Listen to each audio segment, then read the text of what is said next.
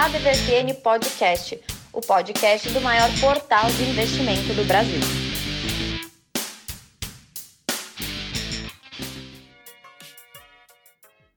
Olá, seja bem-vindo a mais uma edição do seu ADVFN Podcast, o podcast oficial do maior portal de investimentos do Brasil. Eu sou o Haroldo Glombe, jornalista colaborador da ADVFN, e vamos para as notícias deste episódio desta segunda semana de fevereiro. Lembrando que o dólar essa semana ela encerrou na sexta-feira vendida a 5,37, um recuo de 0,26%. Lembrando que no dia o dólar chegou a bater 5,35, mas essa queda perdeu força ao longo da tarde.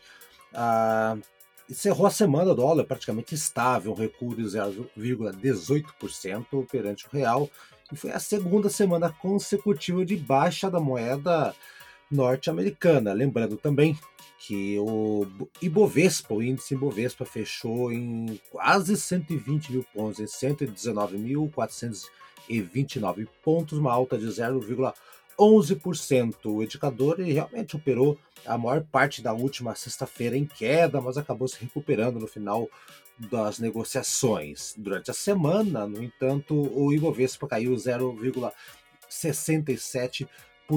O mercado estaria atento com vários fatores aí domésticos, por exemplo, houve a divulgação do índice de atividade econômica do Banco Central, né, que é uma espécie prévia do produto interno bruto que vai sair na semana que vem. Aliás, semana que vem é uma semana agitada, né? Vamos ter dentro da nossa agenda econômica.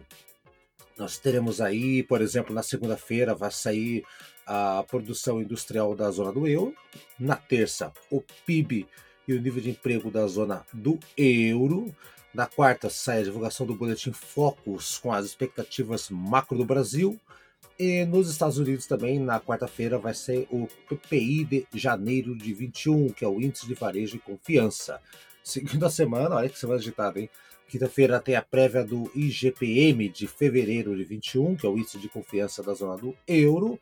E na sexta-feira tem a divulgação do PMI de serviço industrial e composite da zona do euro e dos Estados Unidos. Né? O mercado financeiro aqui no Brasil, né? falando que ele continua um pouco volátil, sendo influenciado por essas notícias em relação ao avanço de vacinas também da Covid-19 no Brasil e ao redor do mundo.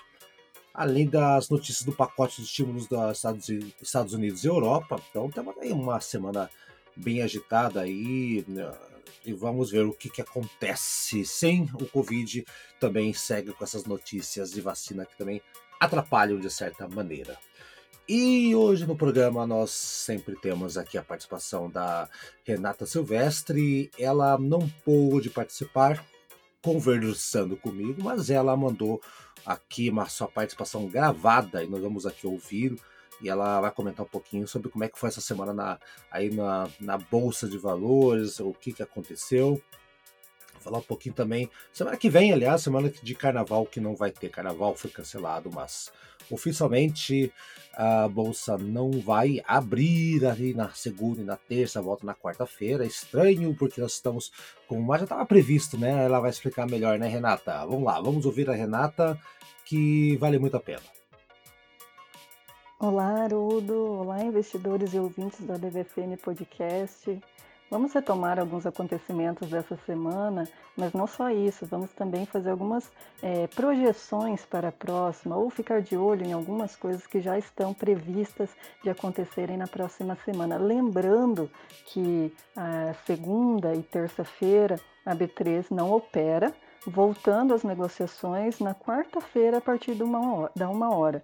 Isso porque no calendário né, da, da B3 é, consta o feriado de carnaval, embora a gente saiba que ele tenha sido cancelado né, em praticamente todas as regiões brasileiras, é, consta no calendário da B3 e justamente por isso não haverá operações nesses dois dias e no terceiro, na quarta-feira, retoma em período reduzido. Né? Essa semana ela foi bem movimentada com estreias na bolsa. Né? Tivemos muitas empresas estreando, entrando na B3. Para começar, na segunda-feira teve a Jales Machado e ela foi a única companhia estreante da bolsa que teve alta. Então ela terminou o dia com 9% positivo. Lembrando que a Jales Machado é a maior produtora e exportadora brasileira de açúcar orgânico em escala mundial.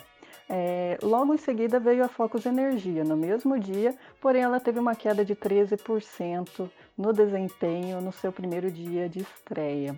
A Bimob ela veio já na quarta-feira e teve queda de 2,73%. A maioria das IPOs dessa semana tiveram queda. Né? A Cruzeiro do Sul, por exemplo, na quinta-feira, que começou a, a operar oficialmente na bolsa, teve também uma queda de 7,3%. E a West Wing é, estreou no mesmo dia, na quinta-feira, e também teve desvalorização de 8,4% no seu primeiro dia, na sua estreia. É, hoje nós estamos gravando sexta-feira e temos a, o lançamento da Ocean Pact, né? E é, neste momento, 4,42 ainda está perto do fechamento da, da bolsa, ela está com uma, né, um, uma leve queda de 0,3%. Então, assim, basicamente todas as IPOs dessa semana registraram desvalorização, né? Mas para a próxima, embora a nossa semana seja um pouco mais reduzida, né? A partir de quarta-feira, depois da uma hora, é, já nesse dia vamos ter a, a estreia da Eletromídia, e na quinta-feira, a estreia da Horizon e da CSN Mineração. Lembrando que a CSN Mineração é uma empresa que é, é uma companhia, né? Que os investidores já estão bastante de olho, então vale ficar atento para ver como que vai sair essa estreia dessa, dessa empresa. Né? É, nessa semana a gente também teve muitas divulgações de balanço que deixaram as, as ações bastante oscilantes. Uma delas, por exemplo, foi a própria Suzano. Ela não conseguiu reverter um prejuízo de 2019 e acumulou perdas na faixa de 10 bilhões de reais. É, lembrando que a Suzano trabalha justamente com é, essa demanda de celulose e papel, e em 2020 a gente já tinha constatado que o preço dessa, dessas commodities estavam em um ciclo de baixa, principalmente devido à entrada de mais concorrentes né, no setor e, e, o próprio preço dessas commodities no mercado internacional caindo.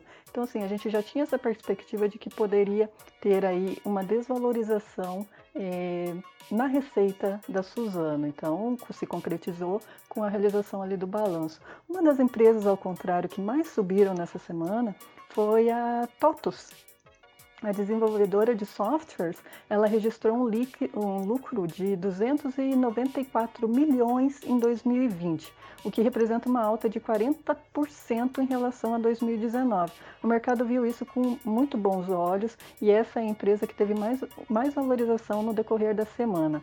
Outra que também chamou muita atenção foi a Duratex né, já é uma empresa bastante conhecida no mercado, e no quarto trimestre ela cresceu 5,9% nessa comparação anual e registrou então um valor recorde de 301 milhões de reais.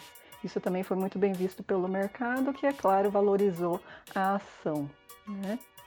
Tivemos muitas outras divulgações de balanços, Banco Pan, BTG, Clabin, né, São Martinho, TIM, todas essas, é, essas divulgações de balanços vocês conseguem encontrar no site da DVFN, ok? E é muito importante ficar de olho com não só para ver os números, mas também conhecer um pouco mais do desempenho operacional é, das empresas e como elas enfrentaram esse quarto trimestre de ainda né, período pandêmico. Uma outra notícia bastante interessante dessa semana é que pode haver uma nova rodada de auxílio emergencial no Brasil. Então isso já está em vista, né? O ano começou sem essa perspectiva de que haveria essa retomada desse pagamento mensal. Porém, é, de acordo ali com o presidente Jair Bolsonaro, pode ser que a partir de março haja uma nova rodada desse estímulo e as parcelas devem ser pagas por mais ou menos um período de 3 a 4 meses. Ainda não se tem o valor exato, mas existem estimativas de que fique em torno de 200 reais. Né? É, porém, dessa vez não são todas aquelas pessoas que receberão, que receberam no ano passado que vão receber nesse ano também. Nessa vez está previsto em torno de 30 milhões de pessoas apenas para receber é, esse valor, né? É, também tivemos um, um projeto, o projeto que prevê a autonomia do Banco Central, ele foi aprovado e agora ele segue para o aval do Bolsonaro. Isso é muito interessante porque ah, existe uma mudança né, com relação a essa autonomia do Banco Central. É, o mandato de quatro anos do presidente do Bacen, ele, não, ele passa a não coincidir mais com a do presidente da República, o que então torna o Banco Central livre de pressões políticas partidárias é o que se intenta. Né? Nos Estados Unidos, na Europa, em muitos países, os, os bancos centrais eles já têm essa autonomia.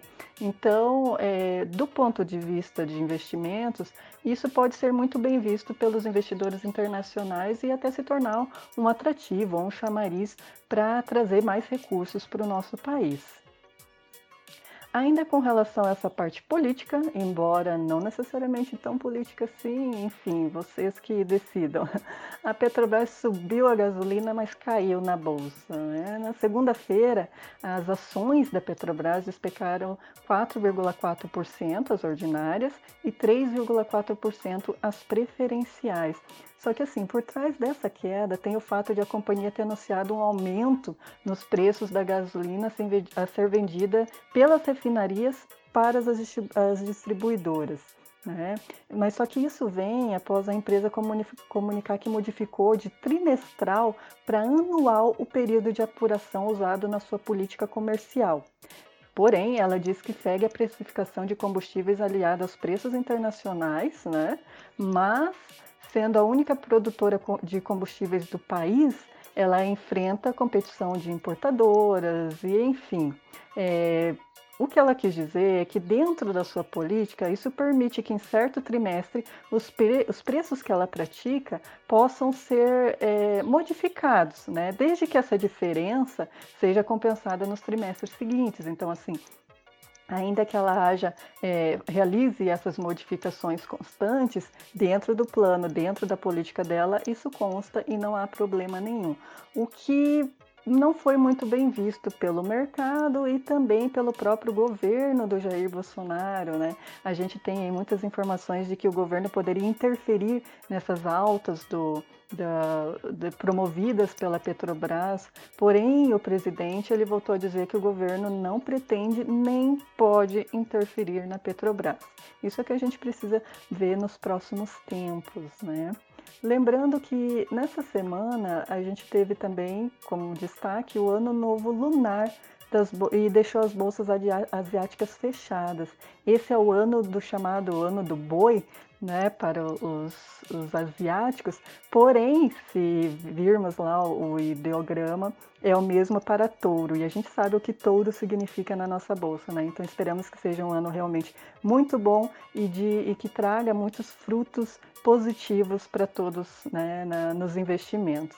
É, é com essa fala então que eu encerro aqui a nosso nossa primeira fase do podcast. Continue com a gente porque tem mais especialista falando com relação a empresas e com relação a muitas coisas do mercado e tendências principalmente. A gente falou aí um pouquinho a respeito do que aconteceu na semana e já projetando para a próxima o que pode vir. Então fica de olho porque tem muito mais coisa boa por aí.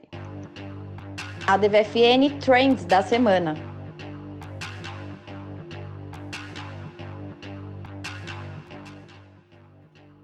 Grande Brasa, como é que está você nesta tarde? Espera um pouquinho, o cachorro tá enchendo o saco aqui, Brasa, peraí. 3, 2, 1.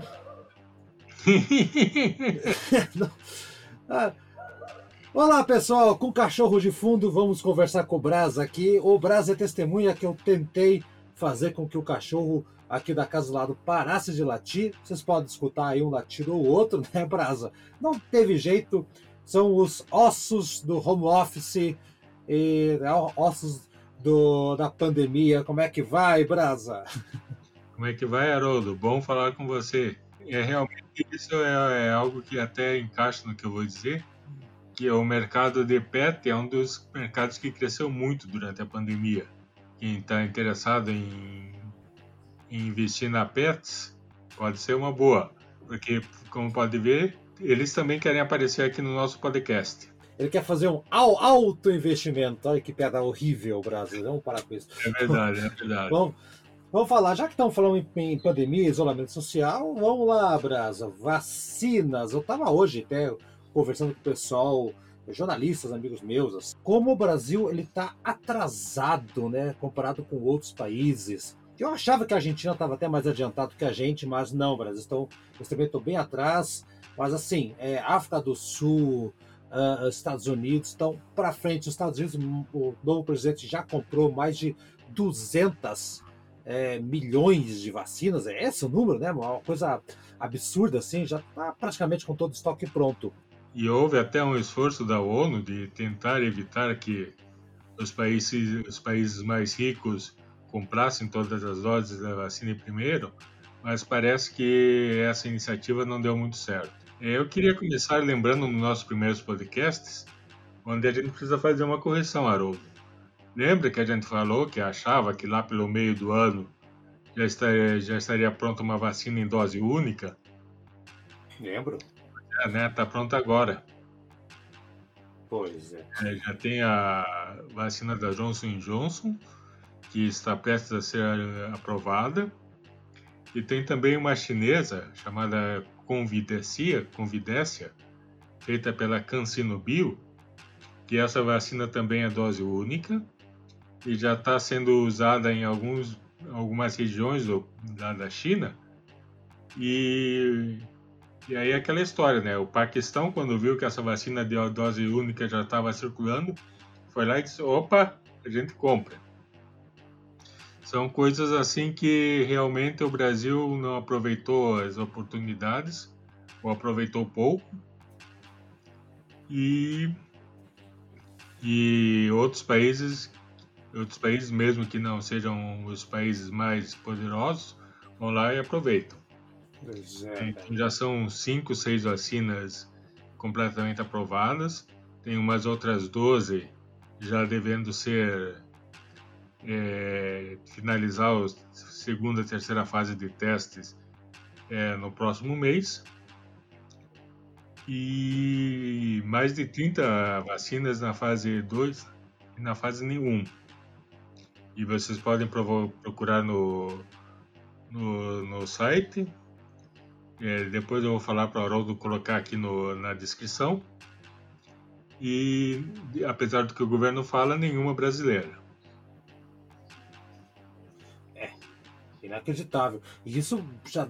Assim, Brasa, o, o, mercado esperava que as ações contra a Covid, não aquelas ações de comprar cloroquina, a, a toneladas de cloroquina para nada, é, é, ações de verdade, né?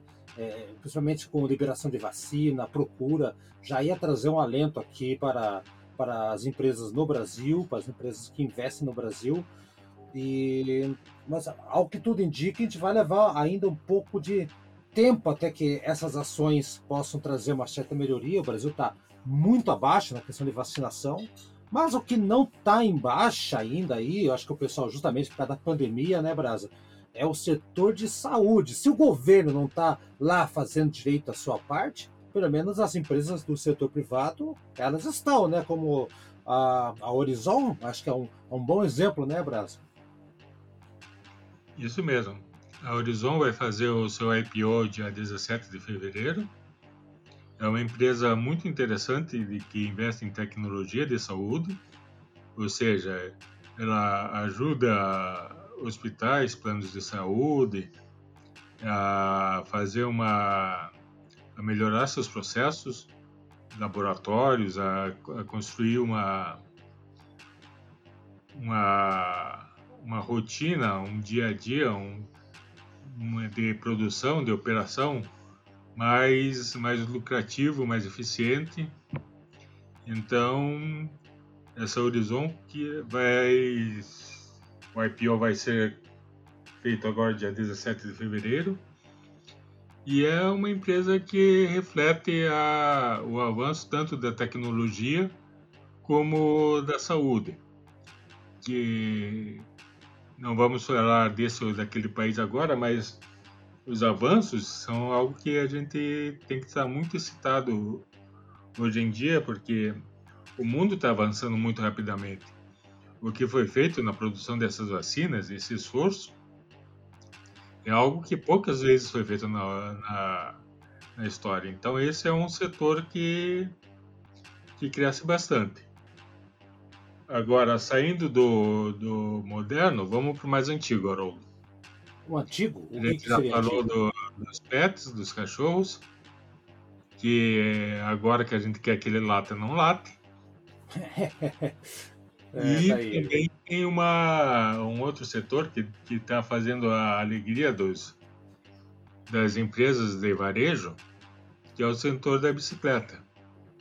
De hum. acordo com a Associação Brasileira do Setor de Bicicletas, a Aliança Bike, é, nos 12 meses de 2020, houve um, houve um aumento de, em média de 50% em vendas de bicicletas em comparação com 2019. É, o melhor mês, só em julho, foi um aumento de 118% em comparação com julho de 2019. 118%. Julho de 2020 a julho de 2021, 2019. Então, é, o pessoal está procurando se exercitar, está procurando o que fazer.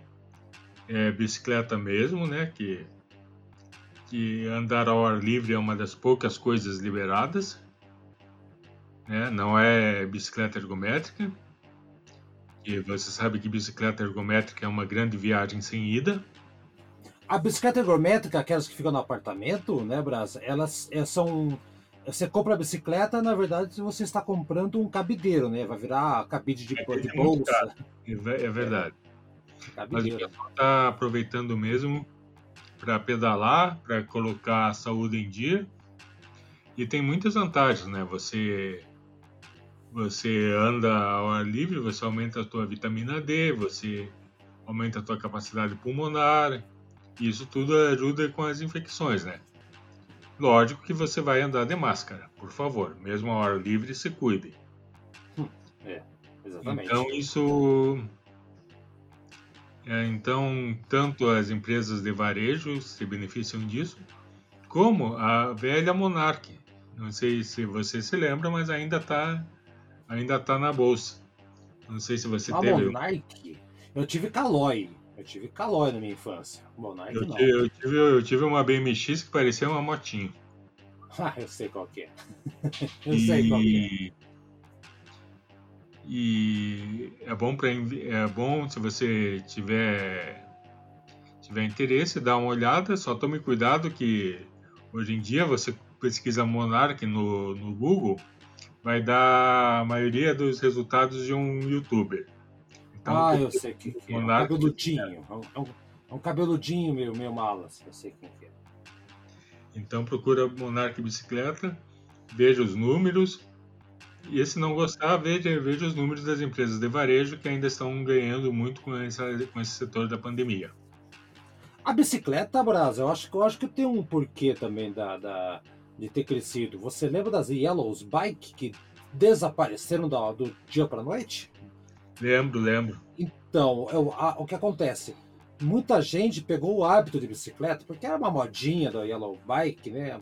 Só que caso deve. Só que tá ouvindo o programa deve saber, deve lembrar. Você comprava crédito e você passava lá o, um QR Code na bicicleta, destravava, você andava. E acho que isso despertou um pouco de interesse das pessoas em voltar a andar de bicicleta, Brasa. Como a Yellow Bike saiu do mercado, porque está dando muito prejuízo, já é, é, a, a, manutenção era cara, o sistema era falho, não sei o que lá, o pessoal acabou falou, puxa vida, como é legal andar de bicicleta, vou atrás. E aí começou a voltar a comprar bicicleta. Inclusive, a, o, a, o próprio pessoal da Yellow Bike está revendendo as bicicletas amarelas, agora adaptadas, Só que elas são pesadas, são duras e tudo mais, né? Quem andou uma delas, já andei, sabe disso. Estão vendendo aí para quem quiser comprar para usar para entrega, para delivery de comida e esse tipo de coisa. Bem que você falou, o setor de entregas de bicicleta está crescendo bastante e também o pessoal que que voltou a ter o hábito de andar de bicicleta por causa da Yellow, acho que foi atrás e está comprando o Brasil. Eu mesmo estou vendo muita gente andando de bicicleta nas ruas ultimamente, aqui em Curitiba, pelo menos. É verdade, eu também. E Curitiba não é uma daquelas cidades é, mais adequadas à bicicleta, né? Acho que só, a gente só perde para Salvador, em matéria de subida e descida.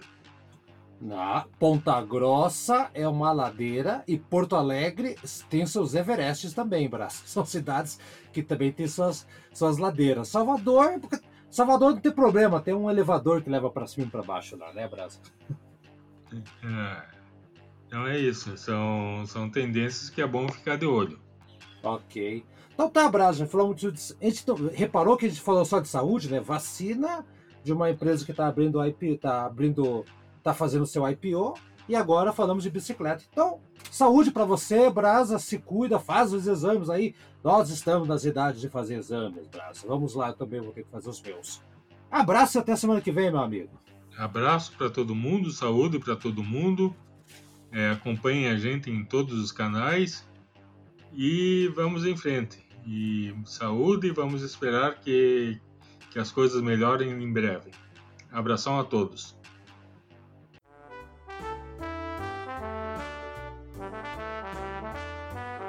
A DVFN Impacto de Mercado.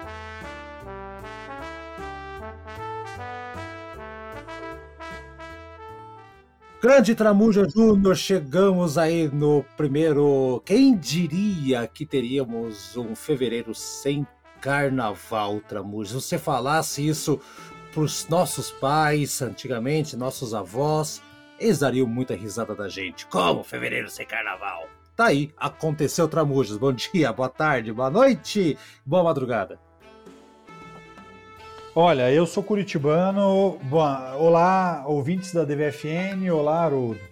Como bom curitibano que sou, basicamente estou quase acostumado a não ter carnaval. A pandemia, na verdade, só, só deixou, nivelou todos os que, os que, que não são curitibanos iguais nós curitibanos.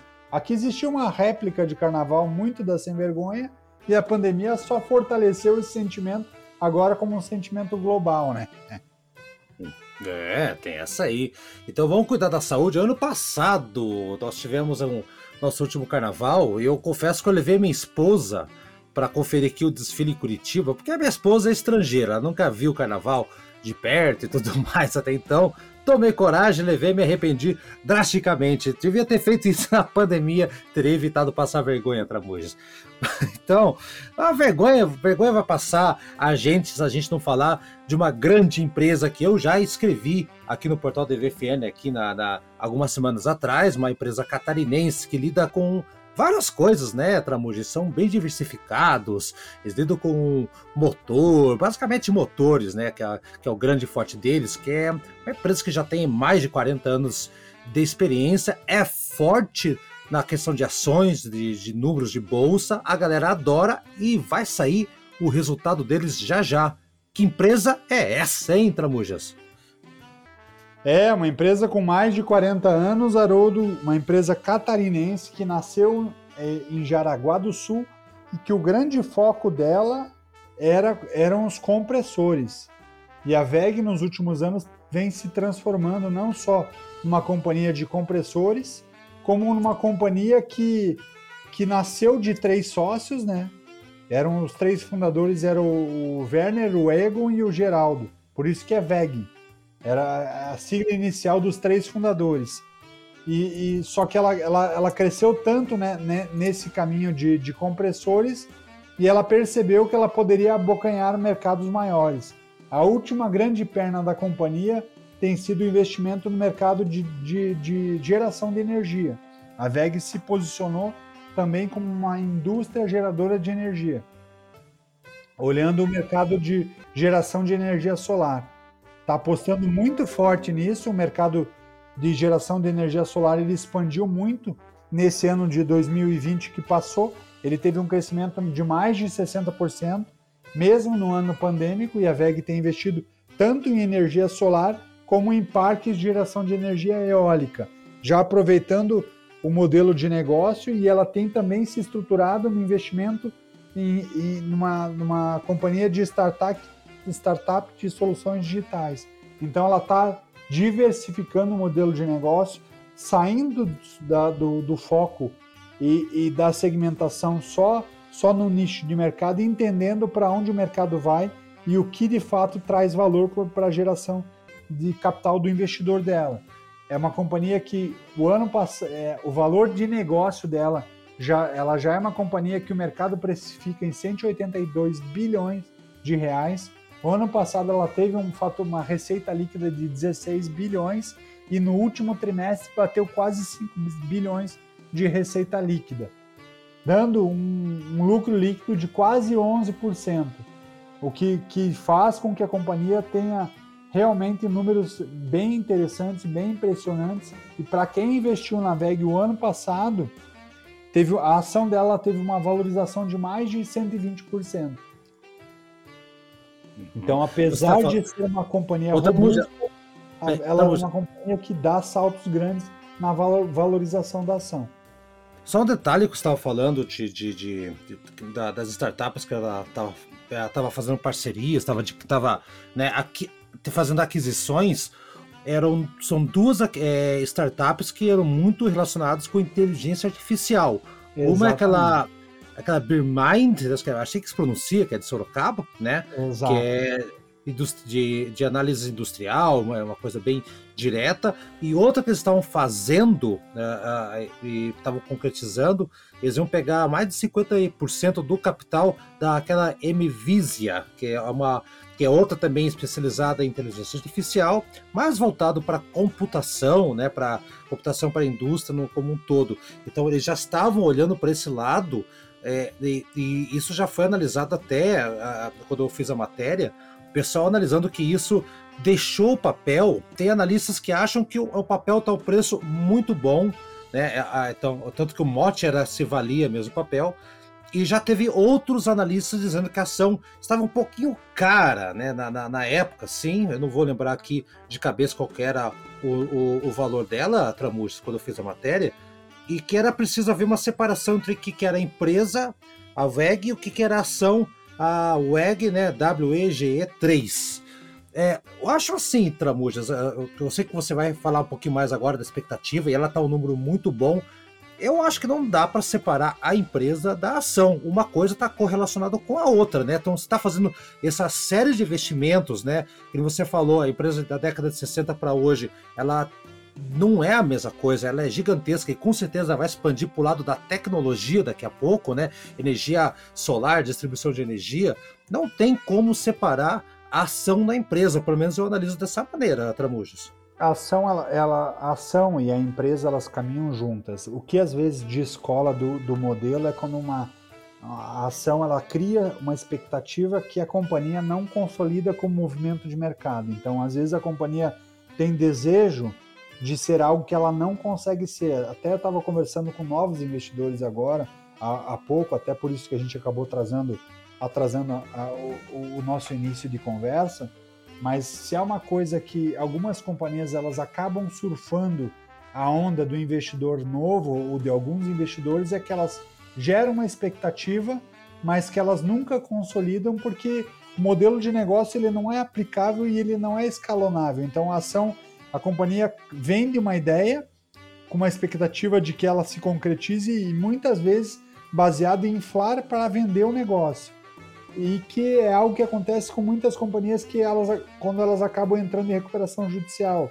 Aconteceu um movimento parecido com a Parmalat alguns anos atrás, quando ela gerava uma expectativa muito grande e a empresa estava em processo de recuperação judicial e entravam investidores eh, minoritários imaginando que aquele papel podia explodir porque a Parmalat tinha sido uma big, uma, uma enorme companhia e eles acreditavam que aquilo poderia gerar um grande valor para um futuro investimento ou para um futuro investidor, só que aquilo não consolidava. Aconteceu um movimento muito parecido com a Bombril.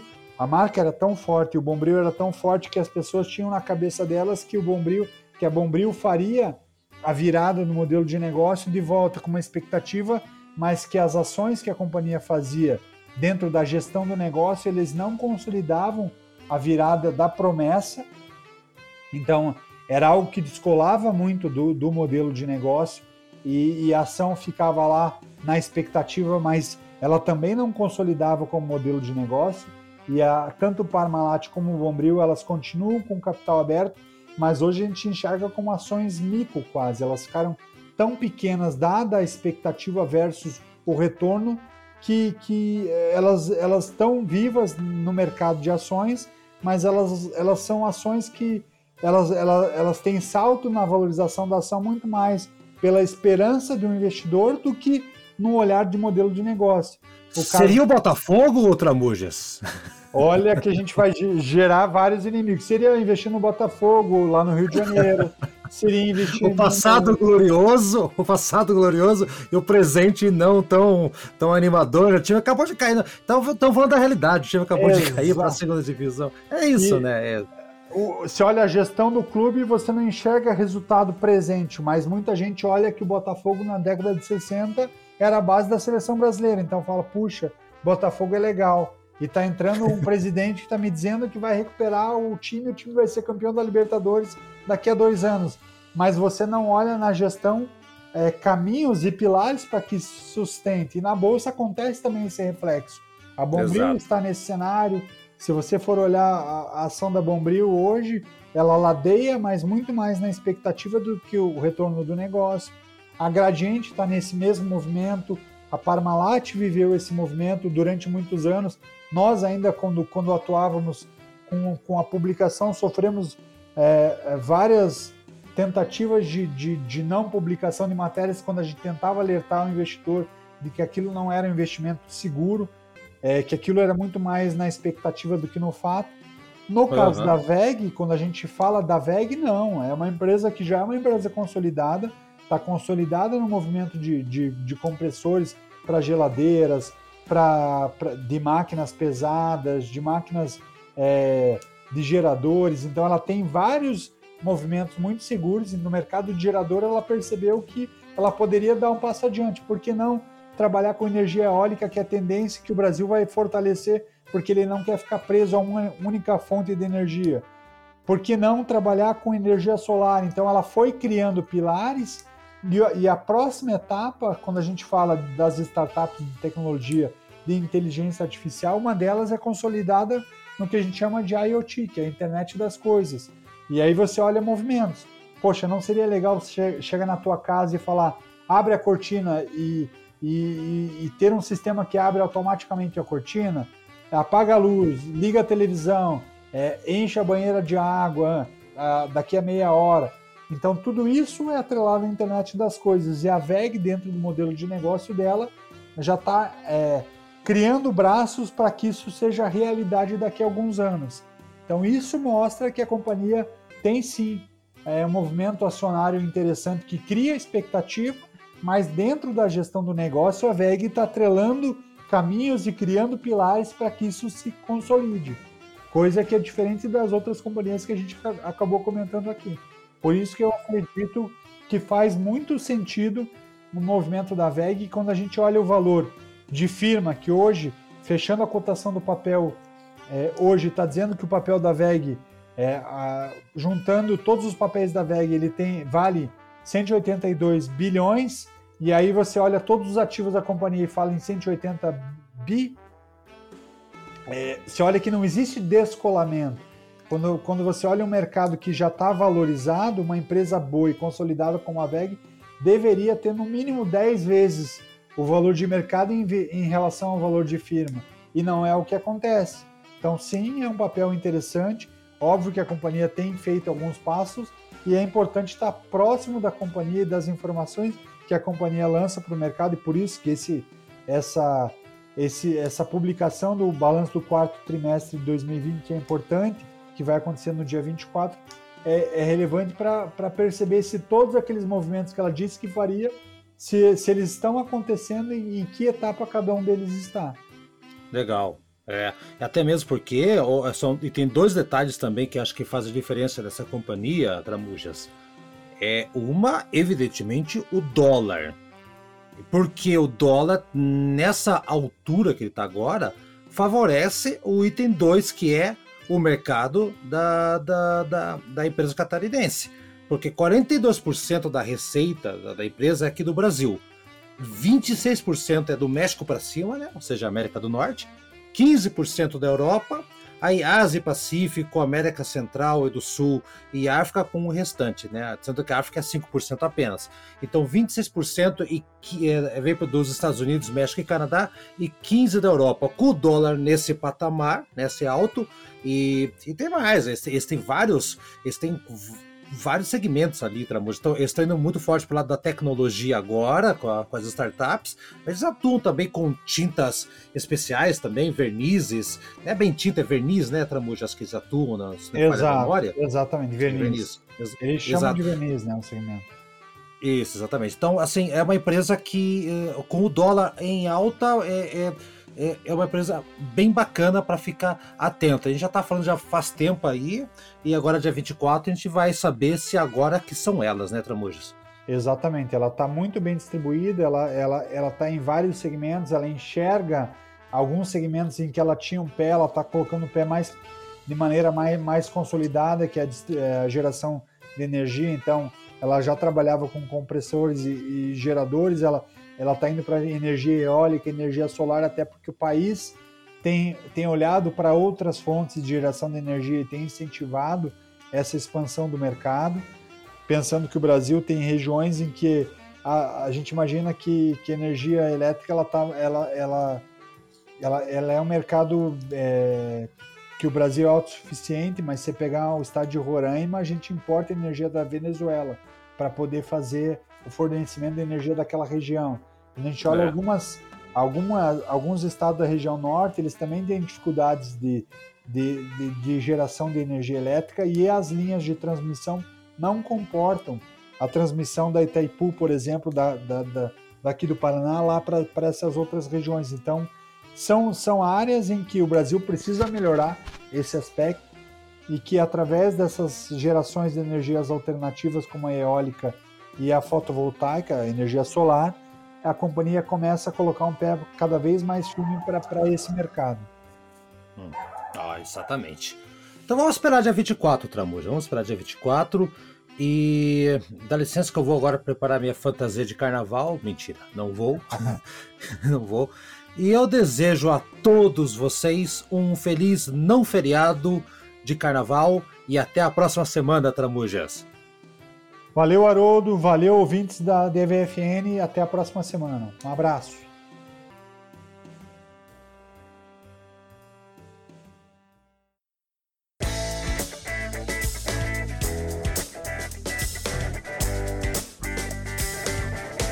E aí, gostou do nosso programa? Semana que vem tem mais. Acompanhe a gente no Spotify, no Deezer, no Anchor, no seu agregador preferido. A DVFN Podcast está lá, hein? Dá procurada, compartilhe com seus amigos, siga a gente nas redes sociais e faça bons negócios. Eu sou Haroldo Glombi e na próxima semana tem muito mais informação para você aqui na ADVFN Podcast. Até lá!